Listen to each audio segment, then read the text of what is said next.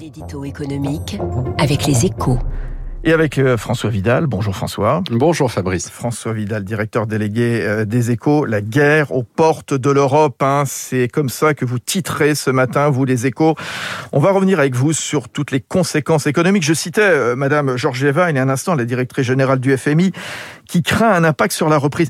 Est-ce qu'il faut redouter en effet, François, que cette attaque elle casse la croissance? Bah, la, réponse est oui, Fabrice. Hein. Il y a 48 heures encore, tout le monde pensait que la crise ukrainienne se traduirait par des tensions passagères sur les marchés et sur l'économie.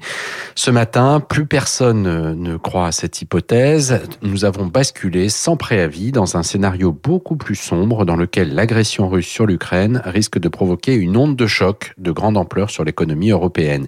Et cela pour trois raisons. Un, parce qu'elle crée une incertitude sur l'avenir, peu propice à l'investissement des entreprises et à une consommation débridée. Deux, parce qu'elle aura forcément un fort impact sur notre facture énergétique, hein, voire sur la sécurité de nos approvisionnements, puisque 40% du gaz utilisé en Europe vient de Russie. Trois, et c'est évidemment lié, parce que cette hausse du prix des hydrocarbures et de nombreuses autres matières premières, hein, comme le blé ou l'aluminium par exemple, va doper l'inflation. En clair, l'économie européenne risque de caler et de se retrouver prise au de l'inflation. Ce phénomène porte un nom, il s'appelle la stagflation. Euh, François, la BCE elle peut faire quelque chose pour éviter ce scénario noir?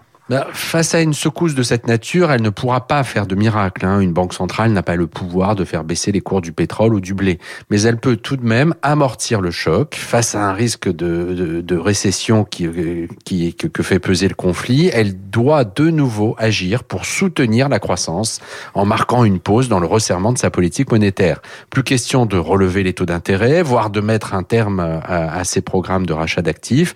Deux ans presque jour pour jour après la tempête du Covid, c'est une nouvelle épreuve qui attend Christine Lagarde et surtout l'ensemble de l'économie européenne. Voilà, François Vidal, directeur délégué des échos. Merci. On continue de se pencher sur les scénarios économiques possibles avec, euh, dans une poignée de secondes, Éric Delannoy du cabinet Tenzing. Il est 7h13 sur Radio Classique.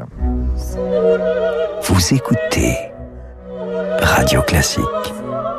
Avec la gestion Carmignac, donnez un temps d'avance à votre épargne.